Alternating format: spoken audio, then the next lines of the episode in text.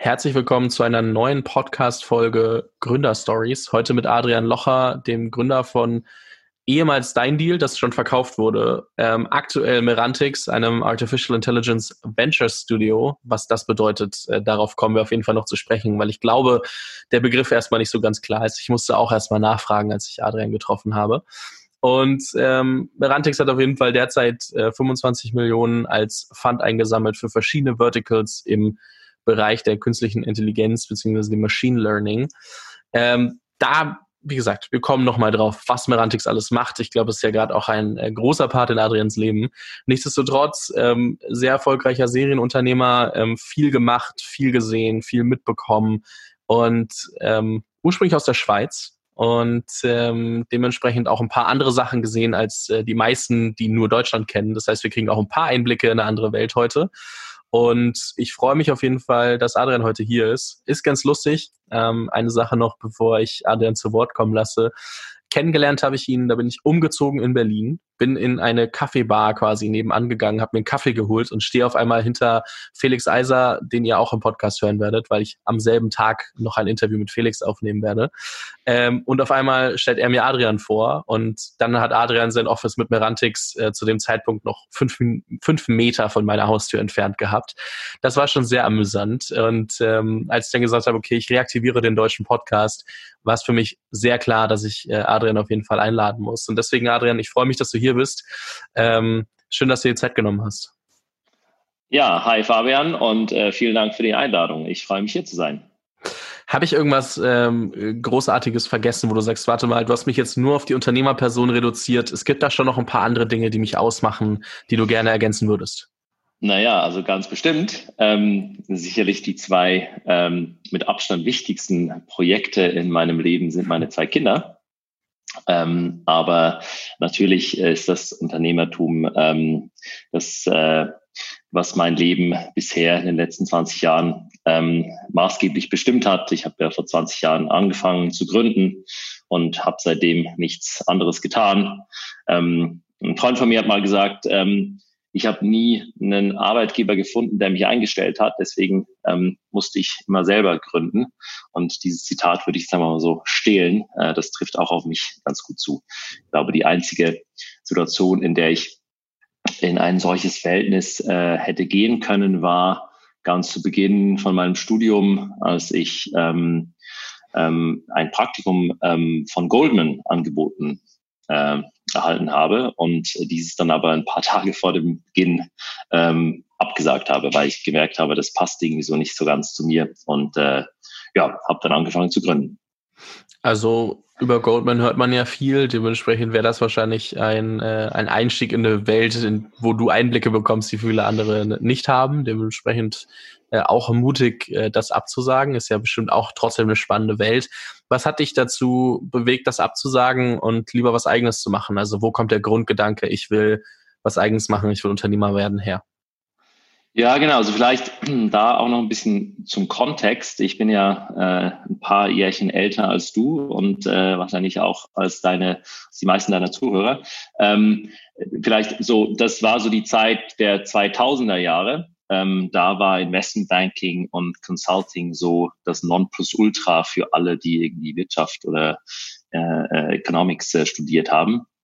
Ähm, und ähm, das war auch die High Phase sozusagen vor dem vor dem Crash vor 2007, ähm, wo alles noch richtig rund lief und man da auch relativ schnell, muss man einfach so sagen, auch viel Geld verdienen konnte, wenn man die richtigen Sachen gemacht hat und Goldman gehörte da definitiv dazu. Ähm, ich glaube, ich habe relativ früh einfach gemerkt, dass viel mehr sozusagen als das Geld ähm, mich motiviert, ähm, einen direkten Impact zu spüren von dem, was ich tue. Und ähm, das hat sicherlich auch damit zu tun, ähm, wo ich herkomme und wie ich, wie ich groß geworden bin. Ich habe ähm, immer sehr, sehr gerne Dinge gebaut. Ja, ähm, ich habe äh, anfangs äh, mit meinem Vater zusammen äh, Seifenkisten, äh, Rennwagen gebaut aus Holz.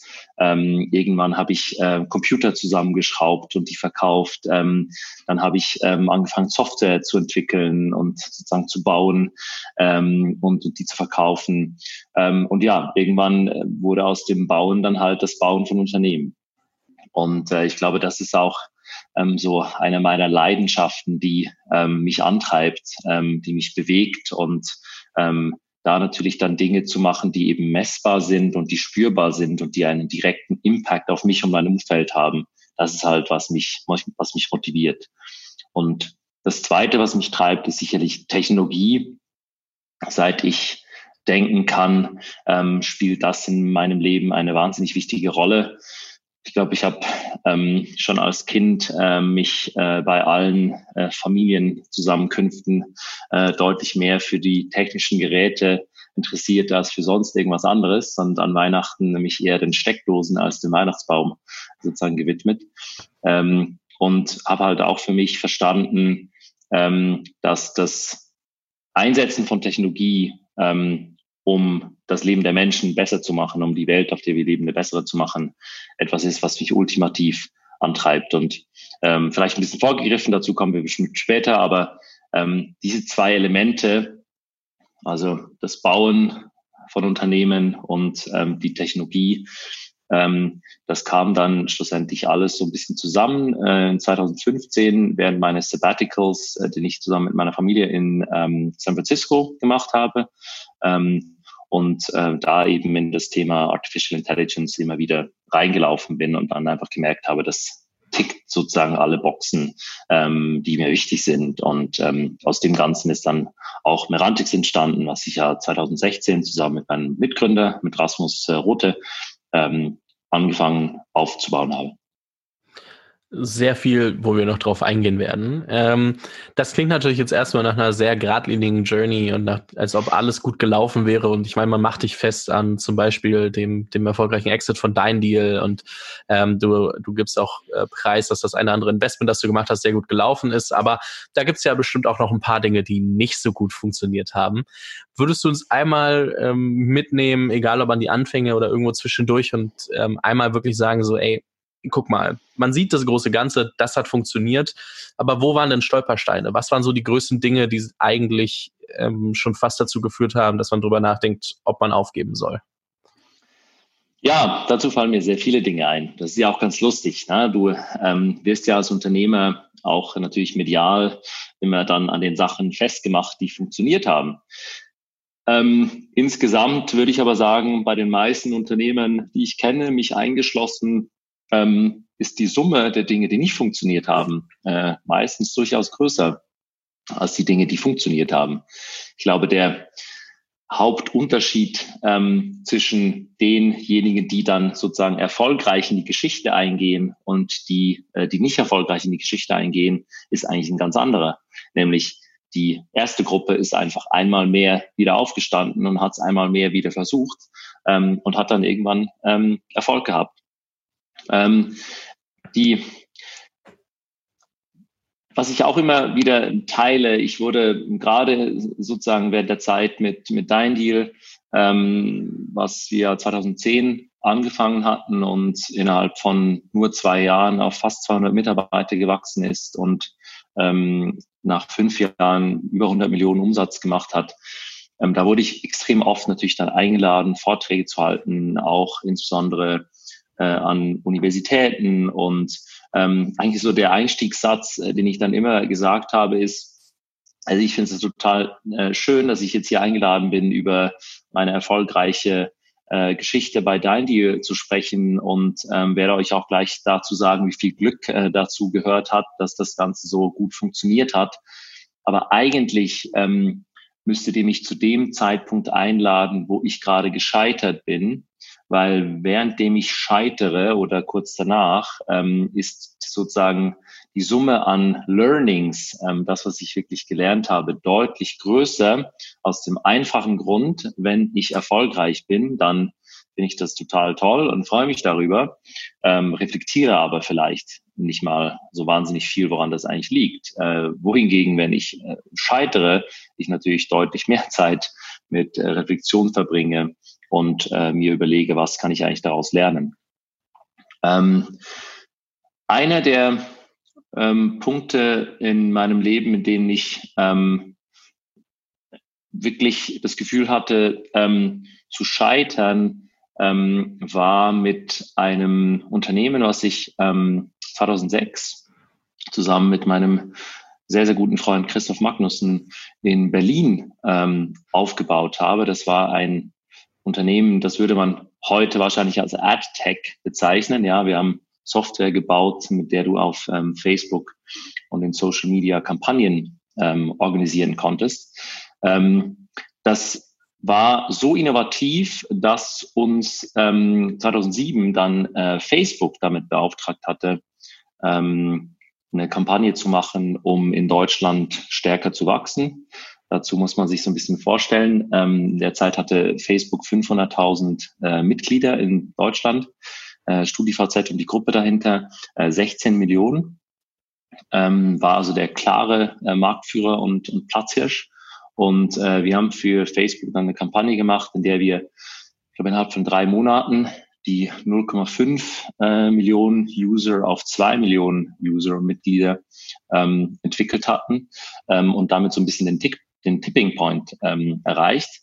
Ähm, Fun Fact, ähm, Facebook war damals so klein noch, dass wir tatsächlich in dieser Kampagne recht eng auch mit Mark Zuckerberg und seinem Team zusammengearbeitet hatten äh, und ihn auch zweimal äh, in Deutschland ähm, bei uns hatten für, für Events, die wir mit ihm gemacht haben. Ähm, der Start war sehr gut. Ähm, 2009 mussten wir trotzdem das Unternehmen schließen, ähm, was einfach daran gelegen hat, dass wir das Thema nicht verkaufen konnten. Also Social Media war zu diesem Zeitpunkt einfach noch nicht relevant.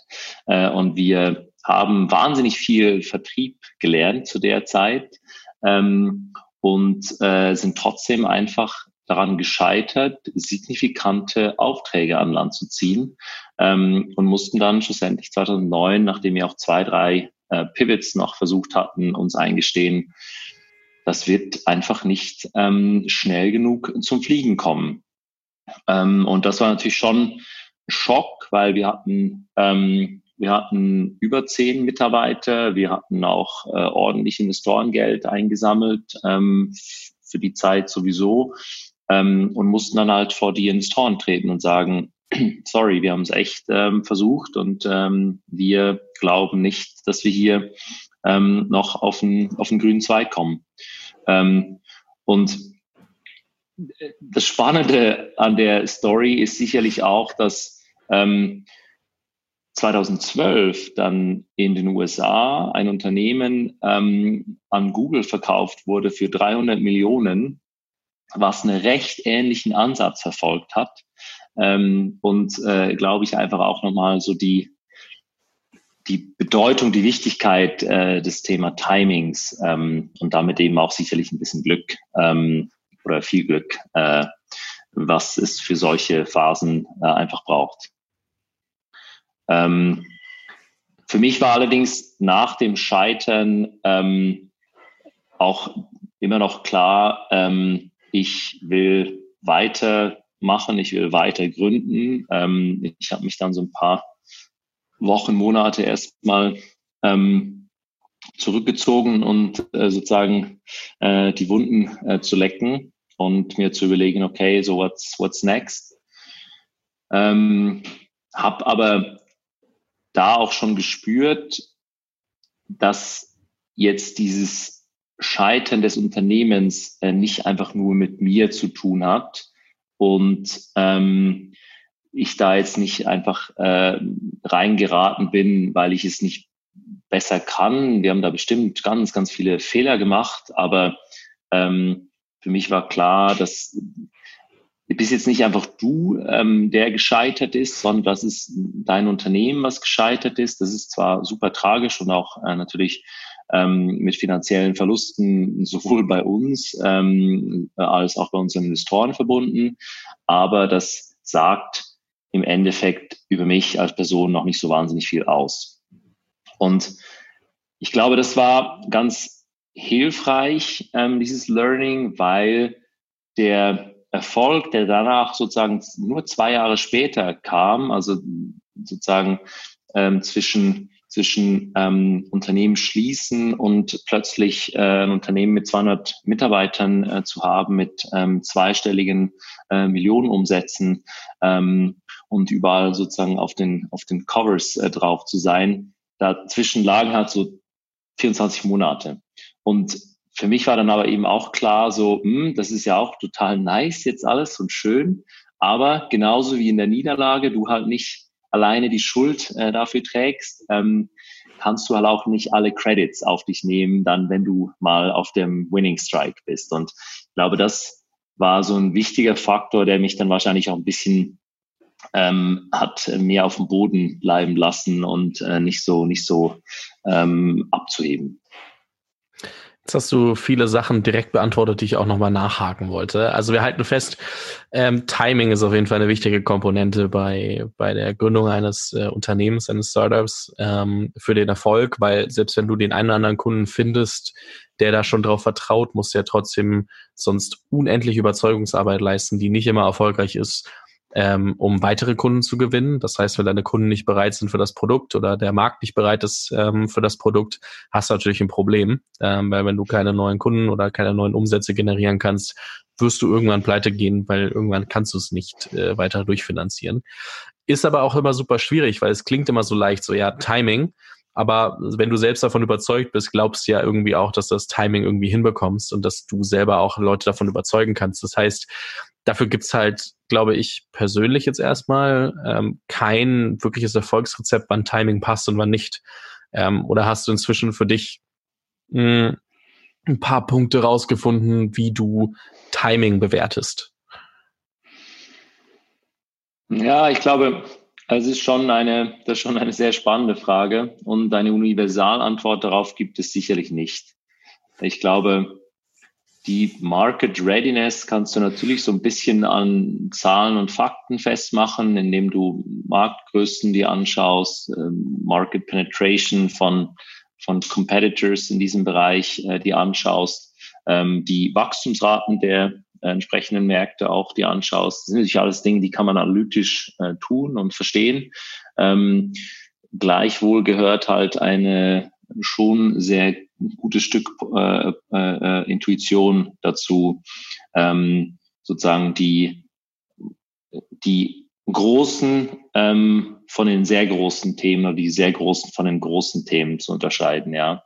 Ähm, weil es gibt ganz extrem viele Dinge, die ich tun kann, die erfolgreich werden und ähm, die allen, die beteiligt sind, äh, ein gutes Auskommen ähm, geben werden, die aber jetzt nicht so wie das, was man gemeinhin in der Venture Capital Welt ähm, dann als Erfolg sieht, durch die Decke gehen und einfach sehr hohe Multiples sozusagen zurückspielen. Davon gibt's halt dann eben doch nicht so wahnsinnig viele Themen. Ja, das ist dann schon einfach auch ein beschränktes Set. Ähm, das sieht man ja auch, wenn du dir die Märkte anschaust, äh, die Kapitalmärkte ähm, was da erfolgreich ist und was nicht. Ähm, da ist einfach, das ist eine sehr kleine Zahl von Themen, die wirklich sehr, sehr groß werden kann. Ja, das auf jeden Fall.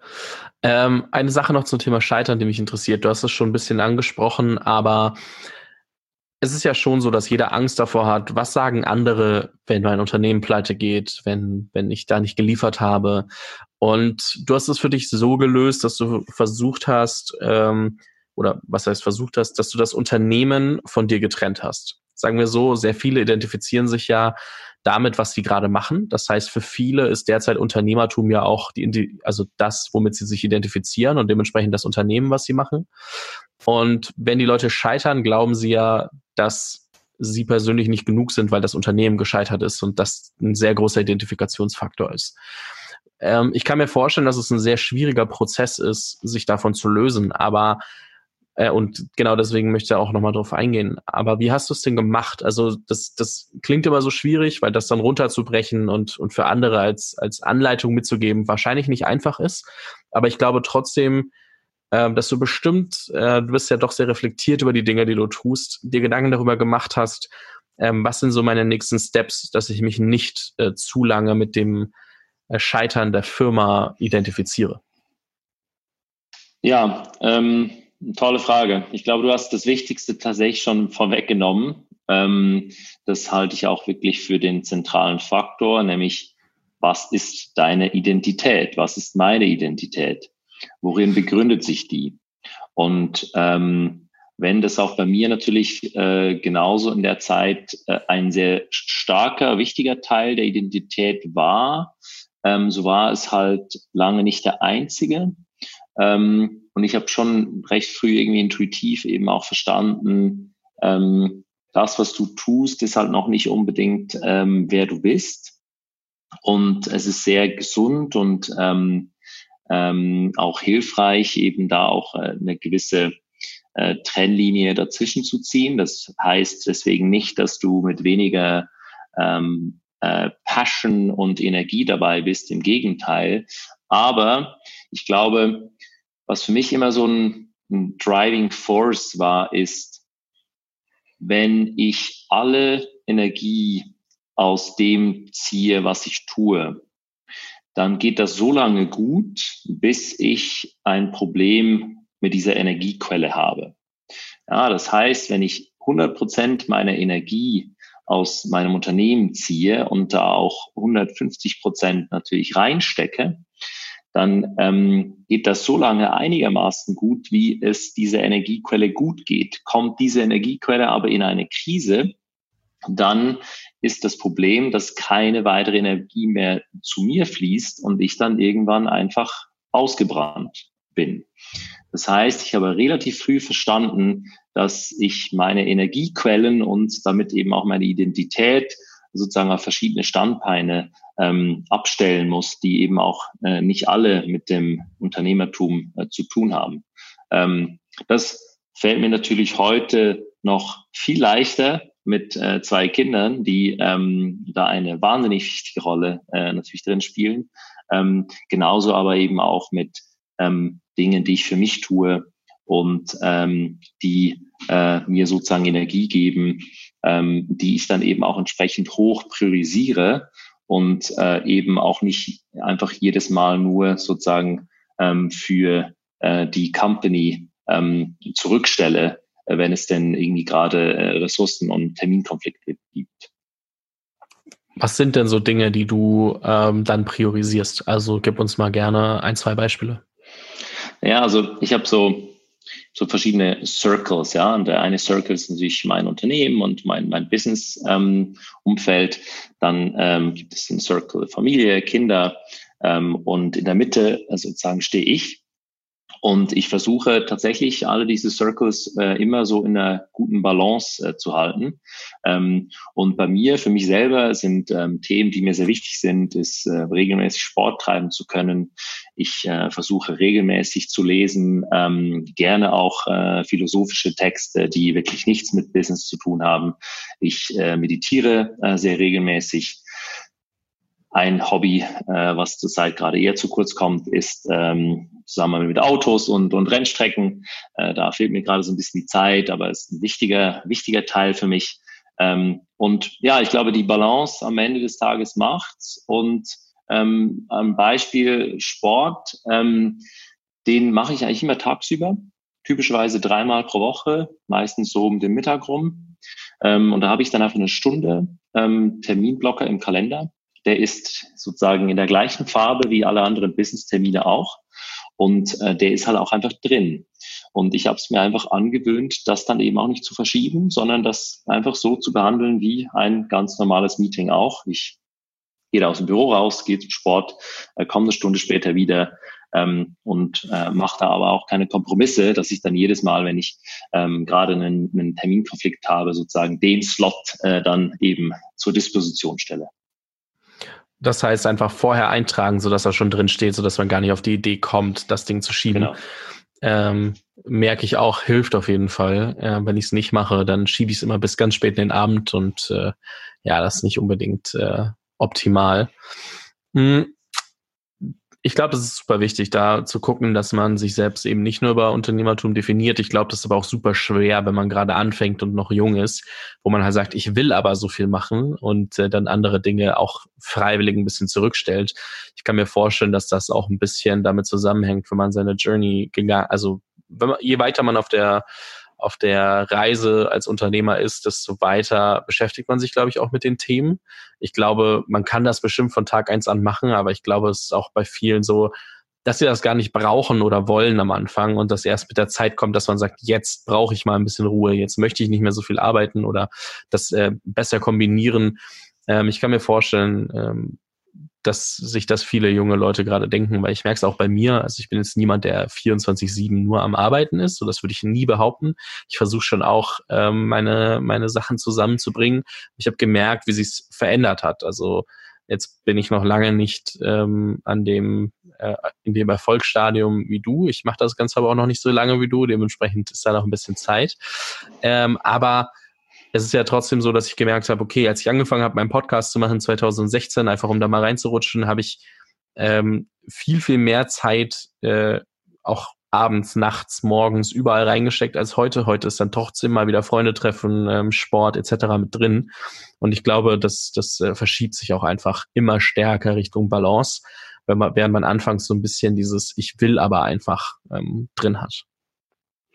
Ja, total. Und ich glaube, der, zentrale Schlüssel dazu, ich glaube, das ist schon äh, so ein bisschen anklingen lassen. Der zentrale Schlüssel dafür ist für mich schon, gerade in jungen Jahren, ähm, sind da Mentoren. Ähm, weil das kannst du nicht selber wissen. Ja, wenn du ähm, äh, einfach in die Dinge dich reinstürzt, dann ist es ganz, ganz klar, ähm, dass du da alles reingeben willst, was du hast. Und die einzigen, die dich da so ein bisschen bremsen können und auch vielleicht die Prioritäten ähm, einfach die helfen, richtig einzuordnen, sind halt Leute, die es schon mal gesehen haben. Und sind dann auch Leute, die schon einmal ähm, am, am Burnout gestanden haben und wissen, wie sich das anfühlt. Ähm, und das ist sicherlich ein Thema, was ähm, ja eigentlich nur über einen, über einen Mentoren oder eine Mentorin äh, sozusagen rübergebracht werden und, und auch ähm, verstanden werden kann. Ja, auf jeden Fall. Also tatsächlich ähm, an solchen Stellen mache ich immer kurz Eigenwerbung für, für Young Entrepreneurs Program, was wir machen, ähm, wo wir auch gesagt haben, hey, viele junge Gründer wissen nicht, worauf man sich ähm, fokussieren soll. Und durch all das, was wir machen, versuchen wir Leuten mehr Fokus geben zu können, weil sie mit Experten und äh, erfolgreichen Unternehmern sprechen können. Ich, ich ich lasse auch immer das Thema erfolgreich weg. Ich nenne es immer erfahrene Gründer. Ich finde das immer deutlich äh, angenehmeren Begriff ähm, dann eben Brancheninsider, Leute, die da deutlich weiter sind oder auch andere junge Gründer, die ja auch in verschiedenen Stages sein können, ähm, so dass man wirklich Austausch hat und sich dann ähm, auch wirklich einfach ähm, darauf fokussieren kann, weil man merkt im Austausch, okay, das ist wahrscheinlich jetzt der wichtigste Punkt, den ich habe. Ich wusste aber vorher gar nicht, weil ich da noch neu in dem Bereich bin. Das ist ja auch so das, was wir versuchen. Also ich versuche ähm, damit ja so ein bisschen jungen Gründern auch äh, Guidance geben zu können, weswegen ich das ähm, ganz spannend finde, dass du sagst, okay, Mentoren sind da sehr wichtig. Weil ich glaube auch anfangs, man hört es immer, aber man kann es nicht einschätzen, bis man irgendwann an den Punkt kommt. Auch da ist es wieder genauso mit, mit der Balance. Du weißt ja gar nicht, was dir ein Mentor eigentlich bringt, bis du merkst, was du eigentlich nicht weißt.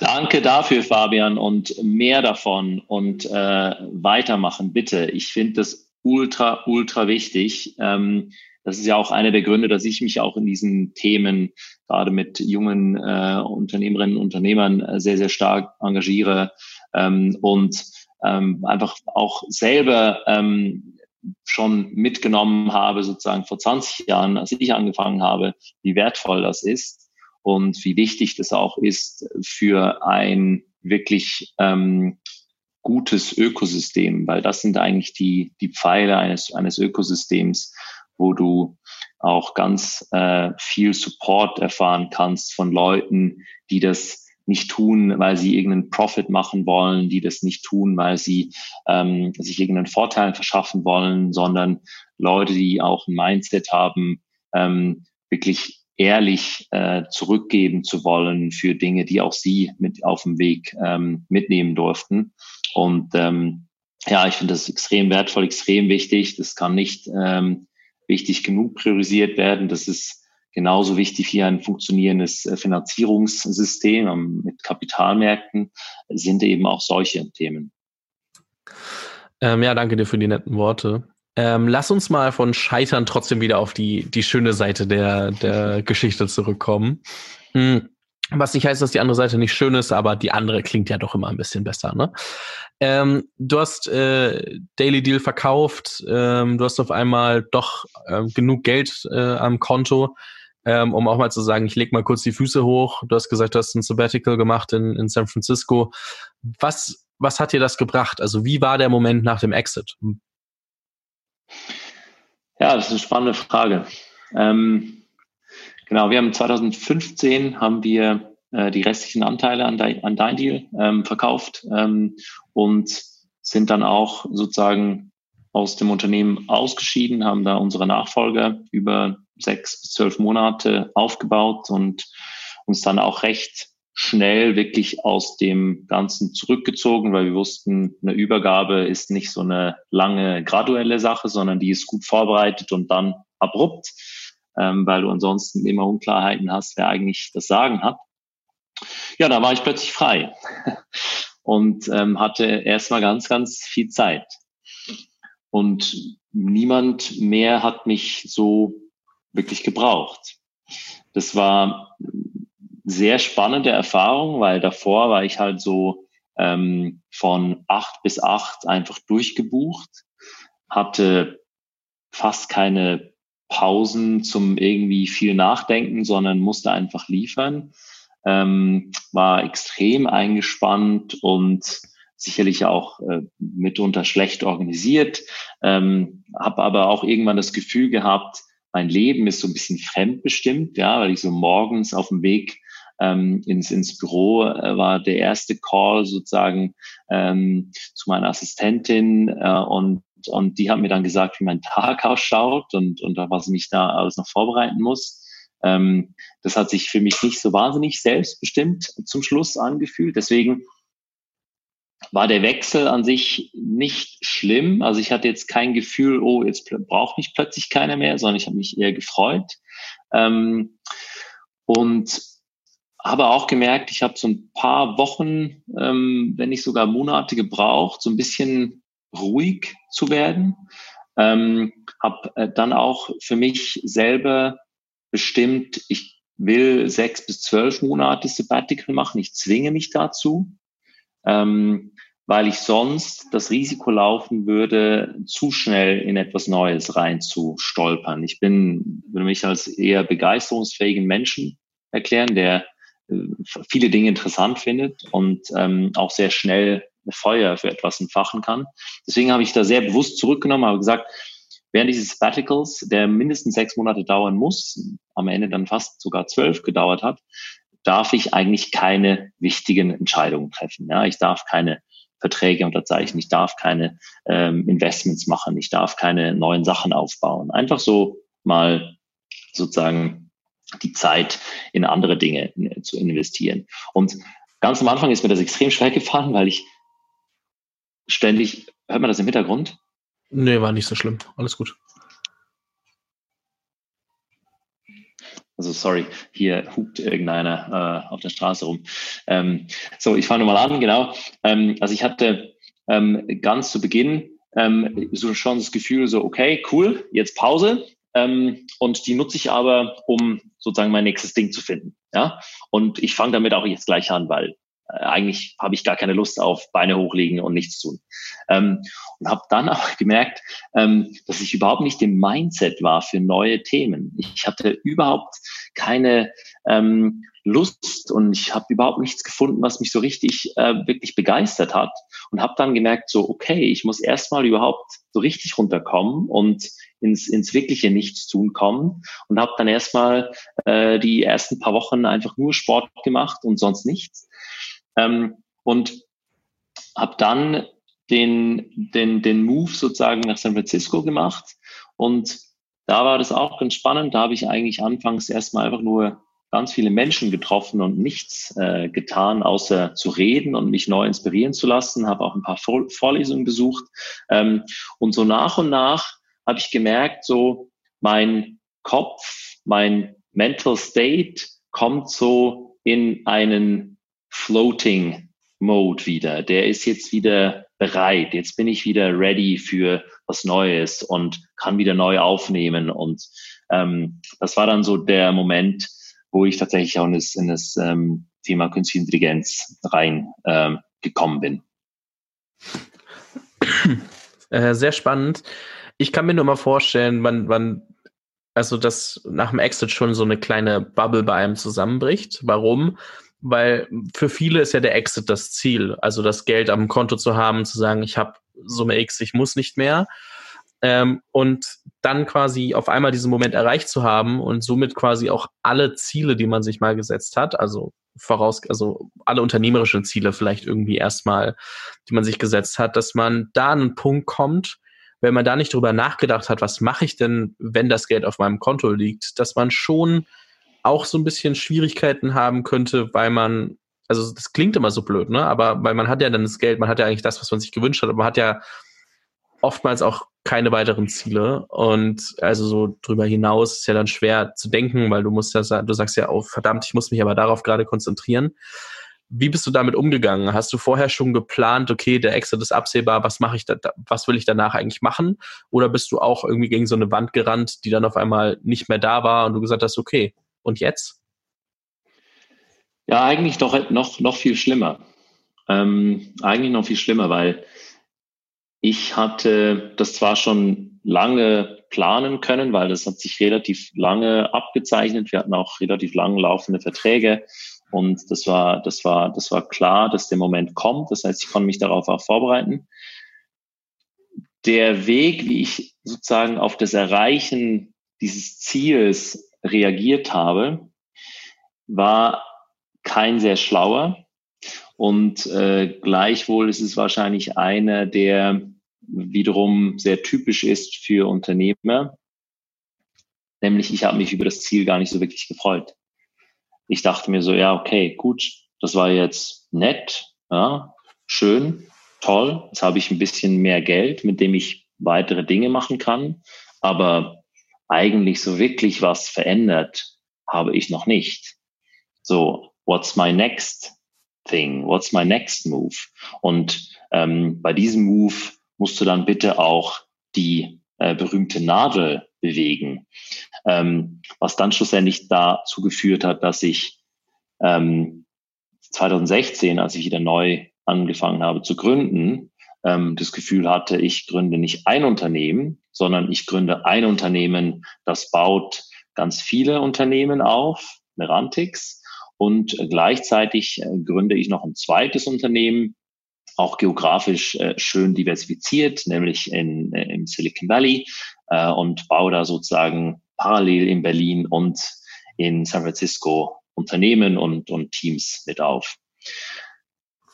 Weil ich mich selber so angetrieben habe, ähm, weil ich mir selber sozusagen dieses Ziel, mein Exit, kleingeredet habe und nicht mir stolz sozusagen auf die eigene Schulter geklopft habe, sondern gesagt habe, ja gut, das war ja nett, aber das geht halt auch noch größer und wichtiger.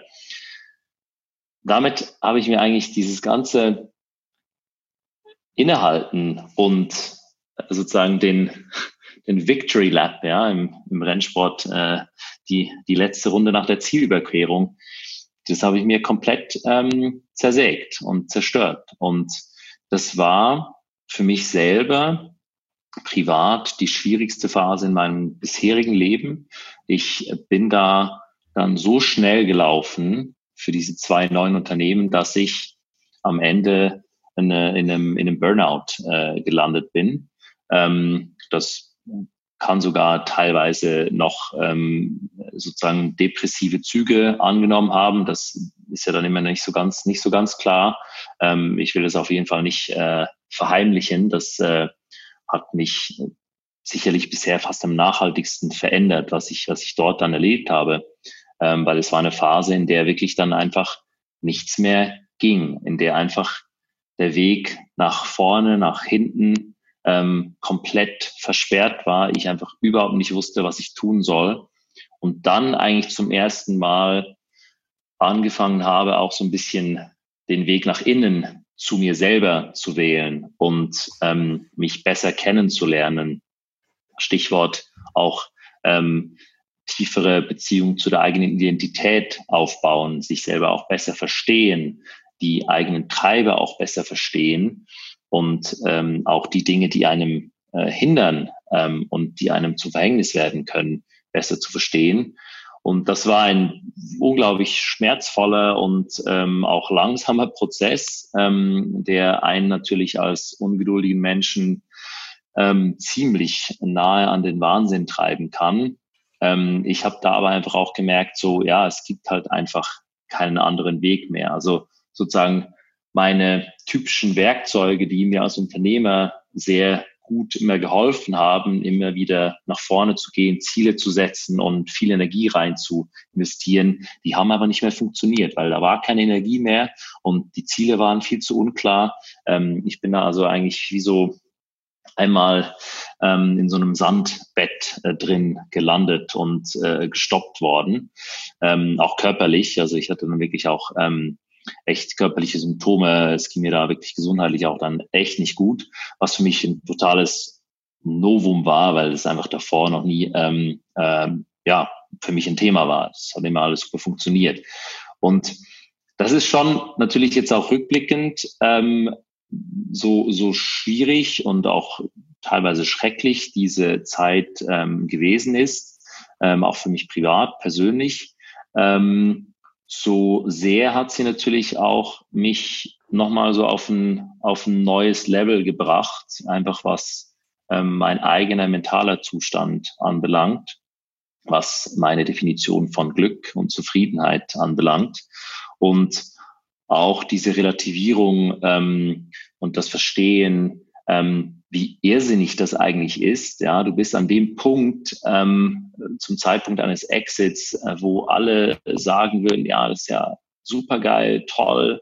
Ähm, Im besten Fall gratulieren die Leute, im schlimmsten Fall sind sie neidisch und, und gönnen dir den Erfolg nicht. Aber eigentlich jeder weiß, das ist eigentlich so ein, wie du es genannt hast, das ist so ein Ziel, das, das, das jeder Unternehmer, jede Unternehmerin irgendwann gerne auch erreichen möchte.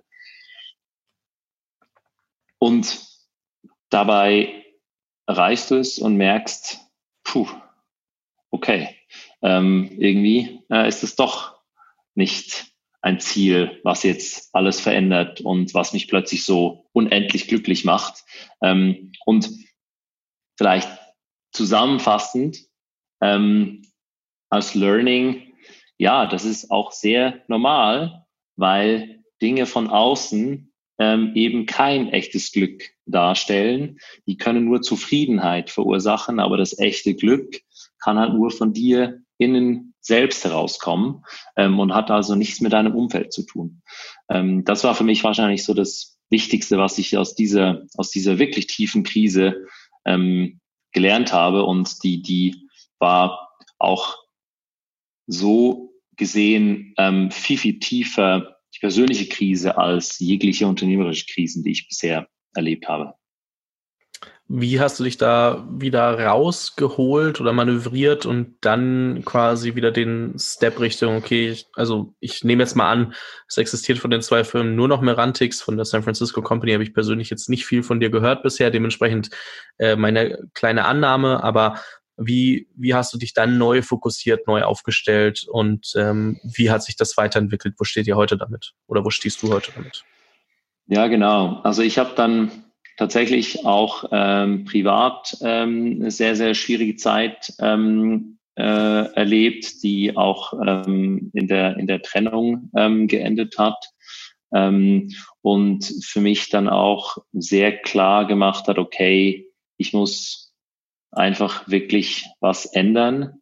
Ähm, habe mich dann in der Folge ähm, von einem Unternehmen ähm, in San Francisco ähm, getrennt ähm, und ähm, bin da bin da ausgestiegen, also sowohl operativ als auch als Investor.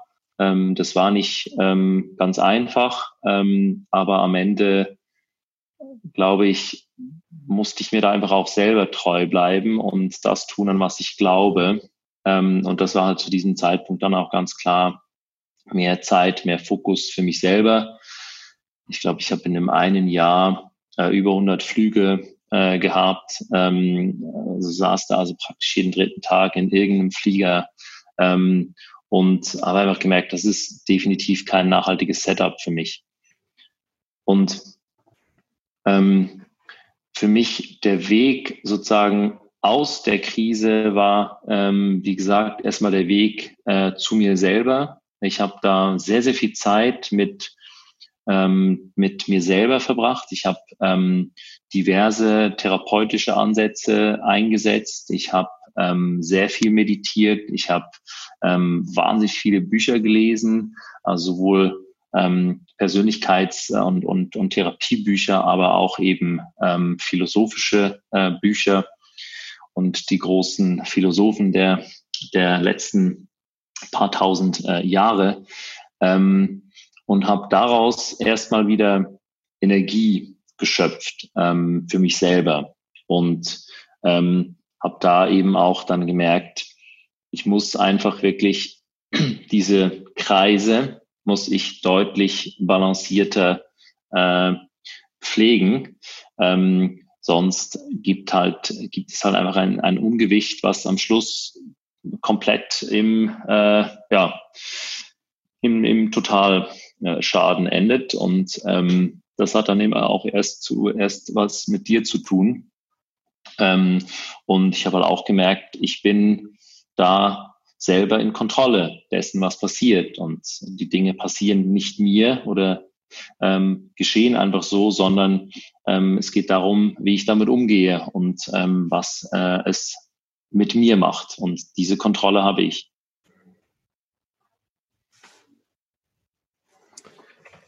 Danke auf jeden Fall für die sehr ehrliche und authentische, ja, auch Antwort, Einschätzung des Ganzen. Ich glaube, es ist ja, wie man weiß, nicht immer einfach, das nach außen zu tragen, da dann dazu zu stehen und ähm, nicht nur ähm, zu sagen, dass alles gut läuft. Also die Frage, wie geht's, ist ja heutzutage schon eher so eine Frage, wo du einfach nur erwartest, ist eher so eine rhetorische Frage, wenn man die stellt. Dementsprechend ähm, ist das ja auch echt, ähm, da gehört schon ein bisschen was dazu, dass man da ausführlich drauf antwortet.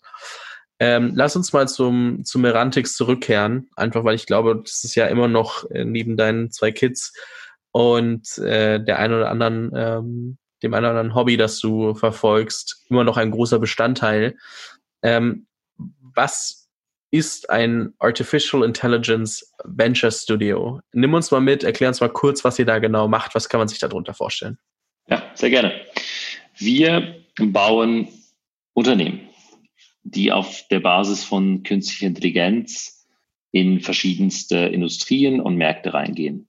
Ähm, grundsätzlich einmal verstehen wir künstliche Intelligenz als General Purpose Technology oder auf Deutsch Allzwecktechnologie. Äh, vergleichbar sind aus unserer Sicht Software, was seit den 70er Jahren ähm, wirklich die Welt maßgeblich verändert hat, in der wir leben, die Darauf folgende war das Internet, was in den 90er Jahren entstanden ist und seit den 2000er Jahren, den letzten 20 Jahren komplett die Welt, in der wir leben, wie wir arbeiten, verändert hat. Und wir gehen davon aus, wir glauben ganz fest daran, dass Künstliche Intelligenz die wichtigste Technologie des 21. Jahrhunderts sein wird. Und wenn du auf diese Technologien draufschaust, dann hast du ähm, immer eigentlich ein Thema, was die vereint. Solche Technologiewellen führen zu komplett neuen Märkten und damit auch komplett neuen Investitionsmöglichkeiten, weil in diesen neuen Märkten auch komplett neue Player entstehen, die dann eben 10, 20 Jahre später äh, ganze Industrien eigentlich dominieren können. Wie wir das heute mit den Technologiefirmen sehen. Und wir gehen davon aus, dass diese Unternehmen, die sozusagen dann eben in der Welle der künstlichen Intelligenz entstehen und in 20 Jahren von heute ähm, Marktführer in verschiedenen Industrien sein werden, dass die heute zum Teil noch gar nicht gegründet sind. Und unsere Ambition ist es, einige von diesen Unternehmen, die in 20 Jahren Marktführer sind, ähm, zu gründen, zu bauen. Ähm, unser Ansatz, wie wir das machen, ist ähm, eigentlich ein Inkubationsansatz. Ähm, wir beginnen immer damit, dass wir sozusagen zwei Themen ähm, äh, starten. Das eine ist Team, also da geht es um die Gründer, um die Unternehmerinnen und Unternehmer, die mit uns gründen wollen. Wir nennen das bei uns Entrepreneur in Residence. Da ähm, suchen wir also die besten, äh, talentiertesten Leute, denen wir zutrauen, richtig große Unternehmen zu bauen. Und auf der anderen Seite haben wir einen Venture Funnel an Ideen, äh, die wir in einer sehr strukturierten Art und Weise prozessieren. Und ähm, sozusagen aus diesen beiden Kanälen äh, ist das Ziel pro Jahr zwei bis drei, maximal vier Unternehmen aufzubauen. Und da geht es immer darum, dass wir zuerst ähm, einen sehr hohen, ein sehr hohes Maß an Validierung suchen, und zwar Validierung im Team, Validierung in der Technologie und auch eben im Businessmodell. Und erst wenn wir die drei Sachen erreicht haben, geht es eigentlich in die Gründungsphase, wie wir das Unternehmen dann aufbauen. Und die Phase, die davor liegt, die kann durchaus sechs bis zwölf Monaten, äh, Monate dauern. Ähm, da nehmen wir uns das auch recht viel Zeit, was dazu führt, dass zu dem Zeitpunkt, wo wir eine Gründung machen, wir eine sehr hohe, äh, ein sehr hohes Grad an eben Validierung und, und ähm, äh, Conviction haben, dass dieses Thema funktionieren wird. Und ähm, danach äh, bauen wir das Unternehmen auf. Das heißt, ähm, Produkt wird weiterentwickelt, das Team wird weiter aufgebaut mit dem Ziel, ähm, relativ rasch eine Series A zu erreichen. Und wir als Venture Studio zusammen mit unserem Fonds ähm, finanzieren sozusagen die Pre-Seed-Phase der Validierung und Ideation, dann die Seed-Phase der Inkubation, wo wir das Unternehmen aufbauen und Series A ist dann der Zeitpunkt, wo wir zum ersten Mal externe Investoren mit an Bord holen. Die Finanzierung von so Pre-Seed bis, ähm, bis, bis Seed, das sind zwischen eins und drei Millionen äh, pro Unternehmen. Das heißt, am Ende habt ihr, wie, wie du schon gesagt hast, eine Ideen-Pipeline, ähm, sagt, okay, gut, das äh, validieren wir. Anhand dessen ist es dann so, dass ihr erst die Idee validiert und sagt, dafür suchen wir jetzt ein Team oder und also so, wo ist das, die, die Komponenten, die zusammenspielen, was ist als erstes da? Ja, das passiert meistens tatsächlich parallel, weil ich glaube auch für ähm, für Gründerinnen und Gründer, die ähm, was aufbauen wollen. Ich glaube, das Spannende bei der Zusammenarbeit mit uns ist, dass du typischerweise eben auf mehreren Themen in diese Ideation Phase gleichzeitig arbeitest. Also ja, im Schnitt würde ich mal sagen, zwischen drei und fünf Themen ähm, bearbeitest und eben auch die Validierung dieser Themen vorantreibst, um dann zum Schluss eigentlich zu sehen, das ist das, woran ich am meisten glaube, wo ich auch am höchsten ähm, validieren konnte und am meisten Gewissheit habe, dass daraus was entstehen kann. Und ich glaube, der Vorteil zu einem normalen Ansatz sozusagen, äh, wo ich einfach alleine äh, da bin und an einem Thema arbeite, ist halt, ähm, ich, ähm, äh, ich, ich, ich, ich verliebe mich weniger in eine einzelne Idee, was ja auch so mein einziger Shop dann ist, sondern ich habe halt wirklich die Möglichkeit, so in, in, im Sinne eines Portfolioansatzes mehrere Themen voranzutreiben, um mich dann zum Zeitpunkt X für einen zu entscheiden, habe aber halt die anderen auch gesehen und äh, der Portfoliologik folgend sind solche Entscheidungen halt einfach deutlich besser, wie wenn ich an nur einem Thema äh, gleichzeitig arbeite. Wer kommt teamseitig äh, für euch dann in Frage? Wenn du sagst, ihr sucht die ja dann immer wieder, das heißt, ihr sucht, schaut euch ähm, ständig Leute an. Ähm, wie, wie geht ihr da vor? Also wonach sucht ihr, was macht für euch einen guten Gründer aus? Das ist eine spannende Frage. ähm, das sind verschiedene Dinge. Ähm, allen voran und die drei wichtigsten Komponenten wahrscheinlich sind die Intelligenz. Ähm, Das zweite, der Hunger. Und das dritte, die Coachability. Und ich gebe dafür so ein paar äh, mehr Hintergrundinformationen, weil das ist so das, das ist so das generelle Raster, nach dem wir eigentlich äh, rekrutieren. Intelligenz, das ist durchaus nicht nur äh, der, der Themenbereich IQ äh, gemeint, sondern ganz, ganz bewusst auch der EQ. Äh, wir suchen Leute, die gut in Teams arbeiten können und die gut auch Teams aufbauen können. Das heißt, es müssen nicht nur sehr schlaue Menschen sein, sondern auch eben solche, die gerne mit Menschen arbeiten, die Spaß haben, sich weiterzuentwickeln, die gute Leaders sind und ständig weiter wachsen wollen, äh, was das anbelangt. Wenn wir also die Themen anschauen, dann ist es eigentlich eine 50-50-Gewichtung. Ja, wir schauen durchaus natürlich, wie gut ist jemand ähm, und welche Skills ähm, hat er oder sie. Aber auf der anderen Seite eben auch dieser Team Cultural Fit ist für uns genauso viel wert und, und wird genauso gewichtet. Das Thema Hunger ist klar. Ähm, wie fest will ich das? Wie ähm, sehr will ich wirklich Erfolg haben? Und bin dann eben auch resilient genug, durch die schwierigen Phasen durchzugehen. Ich mache dazu immer auch das Beispiel, ähm, was ich immer nicht so gerne mag, sind diese analytischen ähm, Wege, eine Gründungsidee zu finden, so im Sinne von, ah, das ist ein großer Markt, äh, der hat noch nicht viel digitale Transformation gesehen und äh, XYZ und daraus mache ich so ein Funnel und dann kommen da aber Ideen raus, die ich dann irgendwie umsetze. Daran glaube ich nicht, weil du musst sehr viel Passion haben für ein Thema, ähm, weil in dem Moment, wo die Dinge ein bisschen schwieriger werden, und das ist fast in jeder äh, Gründungsgeschichte, dann muss man da auch mal durchhalten können. Und das kann ich nicht, wenn ich nicht für ein Thema brenne.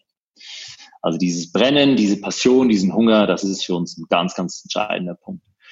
Und das Dritte, äh, die Coachability, das ist relativ einfach. Ähm, die meisten Leute, die nämlich super smart und super hungrig sind, ähm, die sind auch sehr von sich selber überzeugt. Und das mit Recht, weil ich ja auch von mir selber überzeugt sein muss, ähm, damit ich solche äh, Wege auf mich nehme und solche Risiken eingehe. Allerdings trennt dann die sehr Guten von den Guten an diesem Punkt, dass die sehr Guten halt auch sich bewusst sind, wo die eigenen Limitierungen sind und ähm, dort, äh, wo sie mehr noch lernen können und lernen müssen ähm, und darauf auch Lust haben müssen. Ähm, das ist ein ganz entscheidender Punkt, weil wir bauen Unternehmen auf, die sieben bis zehn Jahre brauchen, bis sie aus unserer Perspektive das volle Potenzial entwickelt haben. Das ist eine sehr, sehr lange Zeit. Und in dieser Zeit ähm, kommen wahnsinnig viele Herausforderungen auf die Teams, die Unternehmen aufbauen, zu. Da bin ich darauf angewiesen, dass meine Gründer, die äh, Gründerinnen und Gründer, die mit, mit uns zusammen Unternehmen aufbauen, auch wirklich bereit sind, diesen Journey mit uns zu gehen und auch diese Entwicklung durchzumachen. Ähm, ganz wichtiger Punkt dazu vielleicht auch, was uns sicherlich auch sehr ähm, von einem sozusagen klassischen VC unterscheidet, ist, wir geben ja nicht einfach nur Geld. Ähm, das Geld ist ja bei uns fast schon sozusagen der kleinste Teil dessen, was du als Investment äh, von uns kriegst. Ähm, wir haben ein Ökosystem entwickelt, in dem wahnsinnig viel Ressourcen ähm, geteilt werden. Und zwar nicht im Sinne von, du kriegst Entwicklungsressourcen oder so. Das ist aus meiner Sicht ein Konzept, was ähm, veraltet ist. Wir bauen jedes Unternehmen mit ähm, einem voll funktionsfähigen Team, haben also keine zentralen äh, Engineering- oder Marketing-Resources. Ähm, dies ist alles im, im Unternehmen drin selber. Aber das, was bei uns geteilt wird, sind äh, eher sozusagen intangible Dinge wie der Zugang zu Talenten. Wir haben eine wahnsinnig starke Recruiting-Pipeline. mit ähm, über 100 ähm, Bewerbern, die wir uns anschauen auf eine auf einen Hire, den wir machen im Machine Learning Bereich. Ähm, wir haben einen sehr sehr guten Zugang zur Industrie weil wir uns einen sehr guten Ruf erarbeitet haben. Das heißt, wir kommen recht schnell an mögliche Kunden und Partner ran, haben da sehr viele Kanäle, äh, um erste Validierungen, Proof of Concepts zu machen und dann natürlich auch entsprechend Sales und Distribution in diese Industrien zu machen. Ähm, das äh, Dritte ist natürlich der, der Zugang zum Investorennetzwerk, wenn es dann um die Nachfolgefinanzierung geht, der auch wirklich exzellent ist. Mhm. Und darunter liegen sozusagen dann Ressourcen, die geteilt werden, wie ähm, Best Practices in Technologie, Best Practices in Business. Wir haben auch ähm, Code, der geteilt wird, der für alle zugänglich ist, von dem du äh, profitieren kannst. Wir haben eine, eine, eine gemeinsam genutzte Plattform, auf der ganz viel auch der, der Trainingsarbeit für die, für die ähm, Algorithmen gemacht werden. Und die gesamte Kombination dann eigentlich zusammen mit der Finanzierungsrunde ist das, was wir ähm, anbieten. Das ist auf jeden Fall ein äh, großes äh, Paket und viel, was bei euch da so passiert. Ähm, ich glaube, äh, jeder, der da mehr Infos möchte, sollte auf jeden Fall nochmal auf der Website vorbeigucken und sich da auf jeden Fall noch ein bisschen mehr, mehr Input zu holen, weil prinzipiell ähm, kann sich ja erstmal jeder darauf bewerben, der glaubt, dass in das Raster fällt. Ähm, da ist natürlich ein sehr langer Prozess dahinter, der sehr darauf ausgelegt ist, wirklich sehr gute Kandidaten zu finden. Aber das macht es ja auch spannend. Man kann ja mit euch gemeinsam wachsen, man kann mit euch lernen, man, man wird an die Hand genommen und trotzdem gründet man seine eigene Firma. Das ist schon ähm, ja irgendwo der Company Builder Ansatz, aber in einem Bereich, wo es wenig Company Builder gibt, weil die meisten Company Builder ja doch irgendwie so ein bisschen das Copycat-Modell ähm, eher verinnerlichen, ohne da irgendwem nahe treten zu wollen. Ähm, was für Ergebnisse hat euer Ansatz äh, bisher produziert? Äh, welche Verticals gibt es schon? Ähm, wo stehen die? Woran arbeitet ihr gerade? Ähm, nimm uns mal mit. Sehr gerne. Äh, wir haben zurzeit zwei Unternehmen, die schon gegründet sind und recht erfolgreich unterwegs. Das ist einmal Vara unser ähm, Healthcare-Unternehmen im Bereich Radiologieautomatisierung. Die sind jetzt gerade mitten im Abschluss einer äh, größeren Series A-Runde. Davon wird man bestimmt in den nächsten paar Wochen was hören.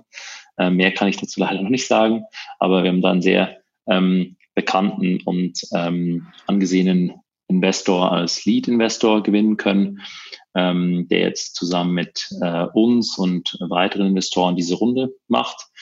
Ähm, die sind auch gleichzeitig gerade am Rollout in fünf verschiedenen europäischen Märkten. Also da geht es jetzt richtig voran. Ähm, das zweite Unternehmen ist SIA Search. Das ist unsere Datenplattform im Bereich autonome Fahrsysteme. Ähm, da haben wir ähm, gerade der Vergangenheit schon recht erfolgreiche Projekte gemacht mit Porsche, Volkswagen ähm, und weiteren. Die ähm, sind jetzt ebenfalls am Vorbereiten einer Finanzierungsrunde, die wahrscheinlich dann ähm, im zweiten Teil des Jahres äh, stattfinden sollte.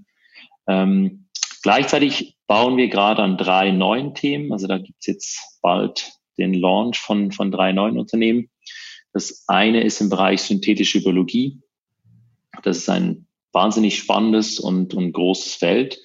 Ähm, das zweite ist im Bereich Business Intelligence Automation ähm, und das dritte im Bereich Anti-Money Laundering. Wir planen grundsätzlich, wie schon gesagt, pro Jahr so zwischen zwei und vier Unternehmen. Und ähm, mit unserem Fonds, da ist die Strategie in den nächsten vier Jahren insgesamt zehn bis maximal zwölf Unternehmen aufzubauen. Sehr, sehr spannend. Ähm, da wird man auf jeden Fall noch einiges mitbekommen. Ich glaube, man wird dich äh, in diesem Podcast auch nochmal hören, wenn es da mehr, wenn da wieder ein paar Sachen passiert sind. Ist ja, glaube ich, schon sehr, sehr spannend, äh, da auch ein bisschen mitzuverfolgen, wohin sich sowas entwickelt, weil du ja auch sagst, es ist ein Bereich, da ist halt gerade alles recht neu und man muss mal gucken, äh, wie sich das entwickelt, wo man ähm, neue Category Leads bauen kann, wo man Kategorien überhaupt erschaffen kann, etc. Und äh, ich glaube, da immer mal wieder Einblicke zu bekommen, ist äh, super, super spannend. Ich habe auch eigentlich noch ungefähr eine Million Fragen an dich. Ähm, jetzt haben wir aber den äh, Hörer schon 65 Minuten mitgenommen. Und ich glaube, man wird irgendwann lieber noch eins machen, als jetzt versuchen, zwei Stunden Interview zu machen. Erstens, weil dein äh, Terminkalender wahrscheinlich relativ tight ist immer noch, auch wenn aufgrund von Corona Homeoffice angesagt ist. Dementsprechend schätze ich, dass du dann in den nächsten Call gehen wirst. Und ähm, gleichzeitig auch einfach, weil wir dann nochmal tiefer in verschiedene Themen reingehen können, wenn wir da ein, ein Part 2 draus machen, wenn du da Lust draus, drauf hast, auch wenn wir da ein bisschen Zeit zwischen verstreichen lassen können. Ähm, sehr gerne, auf jeden ich Fall. fand die, ein, also die Insights sehr, sehr spannend, sowohl ähm, der ehrliche Part über die ganze unternehmerische Reise von wegen, ey, da sind doch ein paar ähm, Flops mit dabei gewesen, auch die, die Story mit Christoph Magnussen, die man ja inzwischen auch ähm, als Persona kennt, der sich als Personenmarke ganz gut positioniert, gleichzeitig On the Way to New York macht und doch noch ein paar andere Sachen. So, da ist ja ähm, also auch lustig zu sehen, wo Leute angefangen haben oder einen Teil ihrer, ihres Anfangs gemacht haben und äh, wo die Journey dann auch nicht immer funktioniert hat und man sie heute halt wahrnimmt als die Person, wo sie heute sind und was sie erreicht haben und schon vergessen hat, dass da irgendwann mal was nicht funktioniert hat. Ich glaube, das war sehr, sehr gut. Ich glaube dann aber auch die, die persönliche Story von wegen, ey, ähm, der Exit war zwar cool, aber erstens habe ich ihn nicht gefeiert und zweitens, also weil ich mir die Zeit nicht genommen habe und zweitens, da gibt's schon persönlich auch echt ein paar Sachen, ähm, die dann passiert sind, weil ich nicht aufgepasst habe und das irgendwie ähm, super schwer ist, dann in dem Moment zu verarbeiten. Ich glaube, das weckt schon nochmal auf. Ähm, nicht, dass man sagt, ich will kein Exit machen, sondern dass man sagt, ich mache mir ein paar Gedanken vorher. Und äh, dann auch, äh, wie du drüber nachdenkst, äh, was ihr mit Merantix alles machen wollt. Ähm, Finde ich super, super spannend. Habe ich dir schon mal gesagt, als wir uns getroffen hatten. Und ähm, freue mich einfach, dass es äh, solche Sachen gibt und auch tatsächlich in Berlin beziehungsweise in Deutschland passiert und nicht irgendwie nur im Silicon Valley. Ich glaube auch, das ist äh, ein sehr, sehr spannender Punkt. Ähm, Adrian, vielen, vielen lieben Dank äh, für deine Zeit. Es hat mich sehr gefreut. Ähm, wie gesagt, ich glaube, ein Part 2 wird auf jeden Fall kommen. Und ähm, ja, an der Stelle, wenn du noch irgendwie, ach ja, äh, wo, wo gucke ich denn, wenn ich äh, dir beziehungsweise dem, was Merantix macht, äh, folgen möchte, um ein bisschen Updates zu bekommen? Das ist noch so eine wichtige Frage. Ja, alles klar. Also erstmal ganz vielen Dank, äh, lieber Fabian, für das Gespräch. Äh, das war ähm, super spannend, auch für mich immer wieder, ähm, weil man ja auch immer wieder selber nochmal Dinge lernt, wenn man über solche Fragen nachdenkt. Und hat mir total Spaß gemacht, auch gerne in Part 2 äh, irgendwann. Ähm, zu deiner Frage, ja, genau. Also äh, unsere Website ist natürlich einmal Ressourcen. Dann äh, findest du auch Merantix auf LinkedIn. Da sind wir recht aktiv und teilen immer mal wieder auch äh, neue Entwicklungen. Äh, mich selber findet man auch auf LinkedIn. Kann man mich auch gerne kontaktieren. Ähm, und äh, ja, sehr gerne. Ja, dann schon mal vielen lieben Dank. Ähm, ich verlinke alles in der Beschreibung, sodass jeder sich da mehr Infos holen kann und äh, wir hören uns demnächst mal zu einem zweiten Part. Gerne. Alles Gute. Danke dir.